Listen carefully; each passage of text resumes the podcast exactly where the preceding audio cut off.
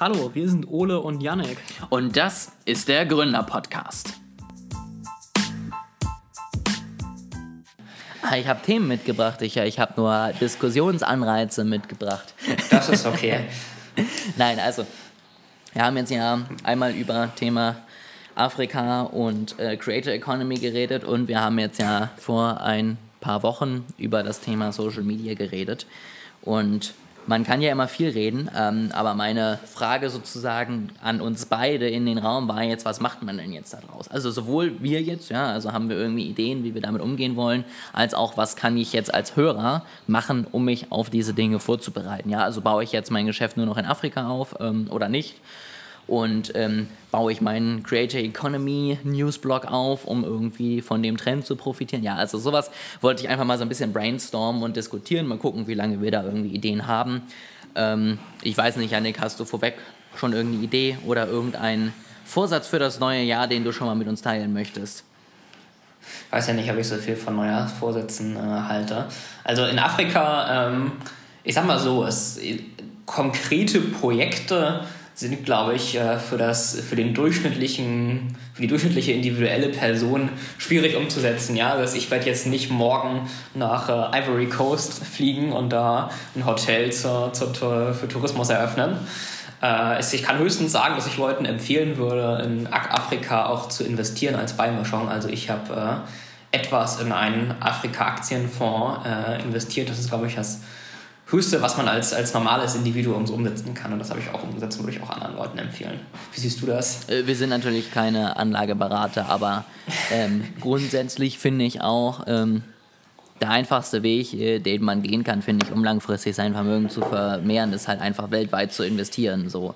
Und ja, natürlich, ähm, ich kann es so ein bisschen rückbetrachten vom letzten Jahr sagen. Ich habe auch eben einen ETF, der eher sich mit den Schwellenmärkten beschäftigt und äh, der lief nicht so gut im letzten Jahr, tatsächlich komischerweise. Ähm, deutlich besser lief dann im letzten Jahr natürlich der für die Industrieländer. Und nächstes Jahr kann sich das Ganze oder übernächstes Jahr wieder umdrehen. Und ähm, wenn man alles hat, ist man, glaube ich, am besten gerüstet für jegliche Marktphasen und ähm, kann eben auch von einem hoffentlichen Aufschwung dann am Ende profitieren. Ähm, was ich da zum Beispiel einmal gemacht habe ähm, und nicht wieder machen würde, ist Einzelaktien sich tatsächlich rauszusuchen, mhm. weil du kennst den Markt, also außer du hast da wirklich Bock, dich damit auseinanderzusetzen, da vielleicht auch mal hinzureisen und den Kontinent wirklich genauer kennenzulernen, aber als jetzt, ich sag mal, jemand, der hier in Deutschland hockt und äh, sich irgendwie drei Berichte und äh, die Quartalszahlen ansieht, du kennst den Markt einfach nicht. Und du kennst einfach auch die Gefahren vielleicht nicht, die kommen und ähnliches. Und das finde ich doch sehr schwer. Das ist, finde ich, so ein bisschen so wie Asien. Wenn du dich einfach in den Ländern einzeln nicht auskaukst, dann sollte man nicht anfangen, Stock zu picken und zu denken, man könnte damit irgendwie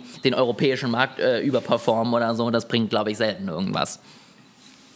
Ich äh, hatte zwischendurch einmal überlegt, das ist schon ein bisschen her, äh, in ein Unternehmen zu investieren, genau, Jumia. Ich spreche das richtig aus? Jumia, ja. Jumia.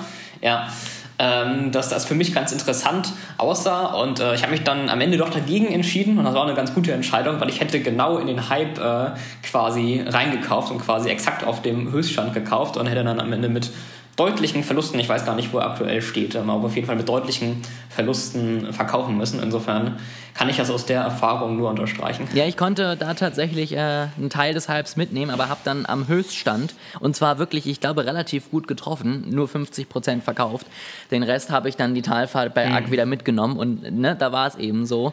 Zahlen klangen irgendwie ganz gut, Visionen klangen irgendwie ganz gut, drei Berichte gelesen, klang alles ganz gut, aber man hat halt nicht mit eingeplant, dass einfach in Südafrika die gesamte Logistik noch ähm, sehr, sehr schwer ist und dass da nicht irgendwie, äh, keine Ahnung, FedEx und DHL gibt, die sicher deine Produkte von A nach B bringen und das hat natürlich äh, der Firma ein kleines Problemchen jetzt auch bereitet, gerade durch Corona. Wo ein bisschen Widerspruch liegt zu dem, was wir gerade besprochen haben, ist, äh, ich habe ja gerade gesagt, die großen Länder laufen eher schlecht, sagt der Ökonomisten, die kleinen Länder laufen eher besser und der Aktienfonds, in den ich investiert habe, hat eher in die großen Länder investiert, ähm, auch einfach aus dem Grund, dass es, glaube ich, in Ghana und Ivory Coast nur sehr begrenzt Aktienunternehmen gibt, die man überhaupt handeln kann. Äh, ich würde, glaube ich, da Leuten trotzdem immer noch eher raten, generell, also es ist trotzdem besser zu investieren als nicht zu investieren. So, das ist vielleicht nicht alles ideal, ja, und das ist besser wäre es vielleicht, wenn man die Ressourcen hätte, um quasi sogar selber vor Ort äh, Projekte zu unterstützen oder direkt was anzukaufen. Aber ich glaube, es ist trotzdem immer noch besser, in die großen Länder investiert zu sein, als gar nicht zu investieren. Das auf jeden Fall. Ähm, dann würde ich sagen, haben wir mal den Afrika-Aktien-Talk ähm, auch mal hier immer noch mit in die Folge gebracht. Thema, was du davor hattest, Krypto, ähm, Social Media, Blockchain. Wie sieht es denn da aus? Also, ich sag mal so, was ich auf jeden Fall jedem empfehlen würde, unabhängig davon, ob man das jetzt glaubt oder nicht, ist, sich einfach auch in dem Bereich gute Quellen zu suchen, um sich so ein bisschen updaten zu lassen. Also sei es, dass man irgendwie irgendeinen Podcast findet, der mal was veröffentlicht, wo man mal reinhört, sei es, dass man einfach mal ein bisschen recherchiert, sich ein paar Themen durchliest, so was ist überhaupt eine Blockchain, warum kann die sinnvoll sein, ja, oder auch für das Bereich, den Bereich Social Media sind ja die NFTs relativ äh, interessant, ähm, dass man einfach mal weiß, was das so für Fachbegriffe sind und was man damit anfangen kann. Ich glaube, das schadet niemandem. Ähm, ansonsten würde ich sagen, können wir uns ja vornehmen, das Thema auch äh, im nächsten Jahr weiterhin zu begleiten, ohne dass wir jetzt zu einem Krypto-Hype-Podcast werden, aber dass wir einfach mal regelmäßig gucken, was passiert da. Kauft den North Pro Coin. Genau, kauft den North Pro Coin und unser NFT-Logo ähm, und werdet berühmt. Nein, aber dass man einfach mal sagt, ne, was passiert da gerade, gerade in solchen wirklichen Anwendungsfällen, wo kann die Blockchain wirklich schon Mehrwert liefern und wo nicht. Und da vereinzelt auf jeden Fall mal News teilen und mitnehmen ähm, und das Thema auch so ein bisschen begleiten, dass es jetzt nicht hinten überfällt und man das irgendwie, wenn es dann startet, verpasst. Also ich meine, äh, wenn die Leute, also du jetzt konkret, der gerade zuhörst, also wenn du äh, das Wissen und äh, die Zeit hast, um eine äh, dezentrale Creator-Plattform, die auf Krypto basiert, zu gründen, dann äh, würde ich dir auch dazu raten, ob das jetzt äh, Definitiv. Für, für jeden so gilt, sei mal dahingestellt, ja, aber wenn man, wenn man die Möglichkeiten hat, äh, dann go for it. Ähm, wo du gerade NFTs erwähnst, äh, wir hatten ja vor einiger Zeit schon mal ein NFT, eine NFT-Folge gemacht. Äh, ich hänge ja wie wir alle wissen, immer noch ein bisschen auf der alten Plattform Twitter rum. Ähm, und ich habe sehr viel sich lustig machen über NFTs äh, mitbekommen in letzter Zeit ähm, und darüber, dass Leute eine Million Dollar für ein Bild von einem Affen oder einem Stein ausgeben oder so. Oder besser gesagt zu einem NFT für ein Bild von einem Affen oder einem Stein. Ähm, und manche Leute, die ich verfolgt habe, haben sogar generell NFTs als Scam eingestuft. Wie würdest du das sehen? Du bist ja im Kryptobereich ein bisschen mehr aktiv als, als ich. Was ist deine Meinung dazu? Also ich sag mal so, wenn, wenn die NFTs Scam sind, ist unser, ich sag mal, Luxuskunstmarkt genauso ein Scam. Also auch der basiert nur darauf, dass wir entschieden haben, dass gewisse Projekte, gewisse Künstler wertvolle Bilder haben und die gibt es halt einmal und wenn die verkauft werden, ist es genau, also für mich genauso unverständlich, wie sich ein Bild von einem Stein zu kaufen. Ähm, und äh, so sehe ich das, ja. Also ich glaube, wir sehen hier gerade eine Entwicklung für einen neuen, ich sag mal, Kunstmarkt, für neue Luxusgüter, die zu hoch gehypt sind. Also ich glaube, viele, die jetzt irgendwie im, im Hype gekauft haben, werden die nächsten zwei, drei Jahre wahrscheinlich nicht mehr 10x äh, in ihren Investments sehen, einfach weil der Markt zu voll ist, zu groß ist. Ähm, und weil auch einfach einige Projekte dann nicht mehr die besten sein werden. Ja, also keine Ahnung, ich kann auch bei irgendeinem Gemälde einen Fehlkauf gemacht haben, was damals der beste ähm, Künstler überhaupt war. Mhm. Und dann stellt sich drei Wochen später raus, dass er irgendwie, keine Ahnung, für den Feind gearbeitet hat. Plötzlich ist sein Gemälde wertlos. Und ich glaube, so wird es jetzt einigen auch gehen. Ähm, werden wir sehen. Also ich glaube, wir werden jetzt irgendwie nochmal einen, einen verlängerten, aber etwas gedämpfteren Hype sehen im nächsten Jahr, weil noch mehr Use Cases dazukommen, weil Leute kreativ werden, was kann ich noch anbieten und es immer wieder einzelne Projekte gibt, die es, glaube ich, schaffen, dass man da ordentlich Geld einsammelt, aber ich glaube, danach werden wir auch erstmal wieder eine Korrektur sehen und auch sicherlich einige da verprellen in dieser Investmentklasse, weil sie feststellen, dass es doch nicht alles immer nur nach oben geht und das ist am Ende auch gut so. Ich würde übrigens sagen, dass äh, Teile des hochpreisigen Kunstmarkts auf jeden Fall auch ein Scam sind. Äh, deswegen sage ich ja, also das muss man ja immer überlegen, ne? was ist Scam und was ist nicht Scam. Ja? Also wo, wo fängt es an, real zu werden?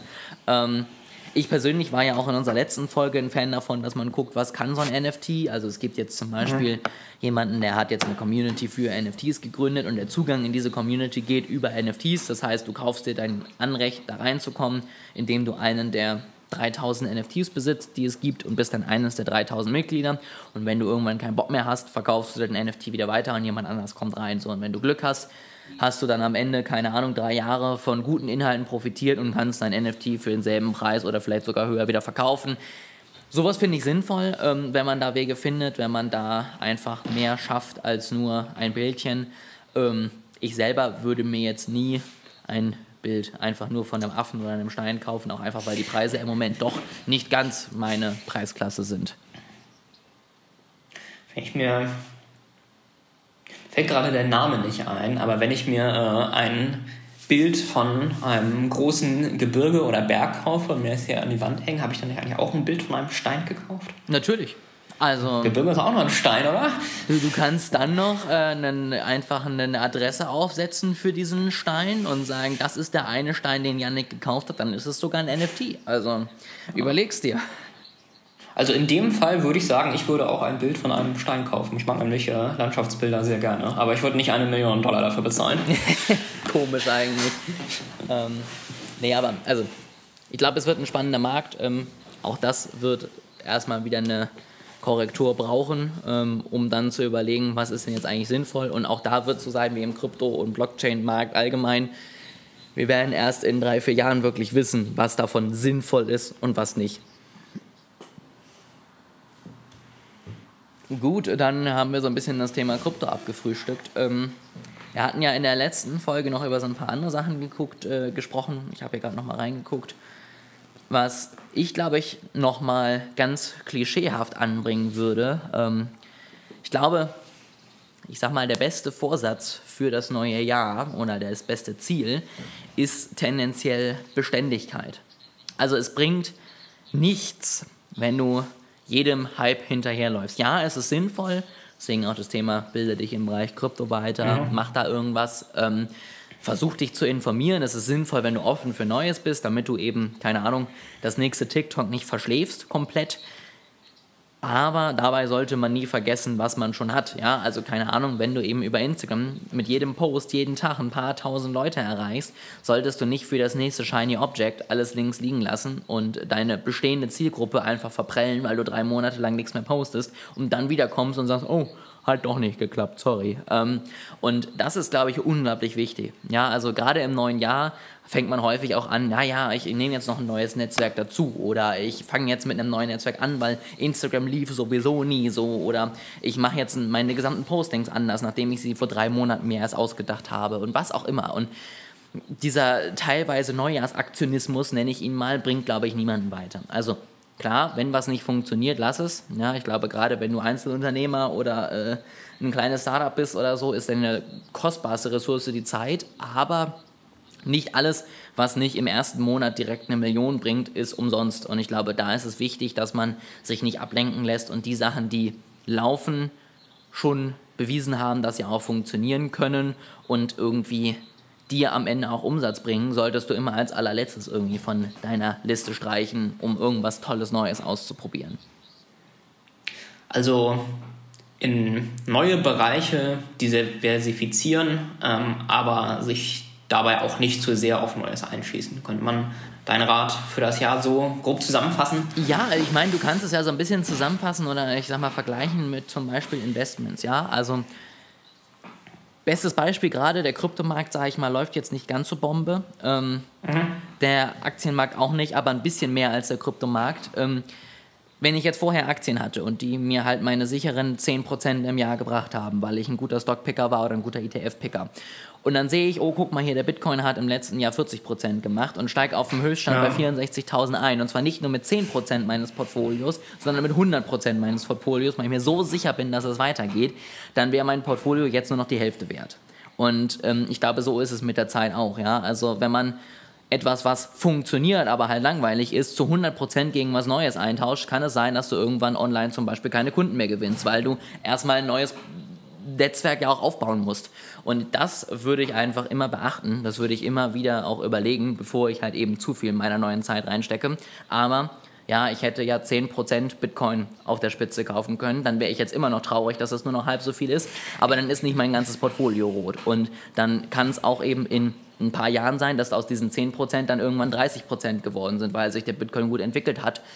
Und dann habe ich das mitgenommen, ohne dass ich meinen gesamten Rentensparbetrag irgendwie äh, Gefahr laufe zu verlieren. Und ich sag mal so, fürs gut schlafen und fürs äh, entspannt sozusagen äh, Geld sammeln ist das, glaube ich, der sicherere Weg als der andere, der vielleicht noch profitabler ist, aber dafür mir auch drei Nächte den Schlaf rauben kann. Rente nicht auf Bitcoin YOLO. So. Wir machen keine Anlageberatung, aber wenn, wenn wir sie machen würden, dann äh, wäre das der Rat. Ja, sehr gut. Nee, nicht auf Bitcoin. Ich würde den, den neuesten Coin suchen, der ein 1000x-Potenzial hat und alles ah. Geld da rein pfeffern. Ich habe es schon viele Jahre her, es war auf der Welle des äh, ersten oder zweiten äh, Bitcoin, also da, wo es quasi auf 15.000 hoch ist, äh, habe ich Werbung bekommen, äh, ich soll in so eine Art Taxi-Coin investieren, den man verwenden soll, um für Taxifahrten zu bezahlen.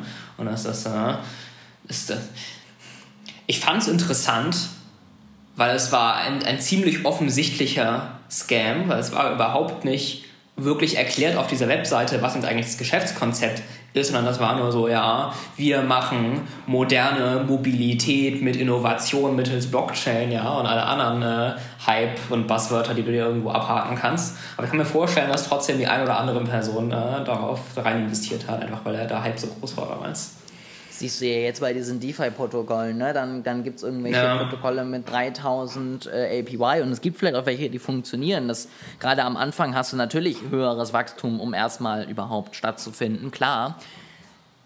Aber das kann eben auch genauso gut nach hinten losgehen. Ne? Und ähm, wie gesagt, auch da, wenn es einem Spaß macht, kann man da ja 2-3% seines Gelds reinpacken und gucken, was passiert und dann sieht man, wie es geht. Und so würde ich es eben auch mit der Zeit für neue spannende Themen machen. Und wenn man dann früh auf einen Trend aufgesprungen ist, ja, also wenn jetzt in drei Jahren die NFTs das Ding sind überhaupt, dann haben wir uns vielleicht auch als Firma schon lange immer mal wieder damit beschäftigt und können vielleicht sogar irgendwas in dem Bereich anbieten und gut Geld verdienen. Aber auf der anderen Seite bin ich auch nicht tot traurig, wenn sie es in drei Jahren nicht sind, weil ich irgendwie jeden Tag 90 Stunden da rein investiert habe. Gut, dann würde ich ja mit diesem Schlussrat, diesen Schlussworten zum Ende kommen. Äh, Northpro wünscht euch einen erfolgreichen Start ins Jahr 2022, gute Beständigkeit an den Projekten, die ihr, an denen ihr bereits arbeitet, viel Erfolg in neuen Projekten, äh, die ihr aktuell neu anfangt. Und wir werden natürlich weiter die relevanten Themen hier verfolgen und wir sehen uns in ein paar Wochen wieder, damit wie es im Jahr weitergeht.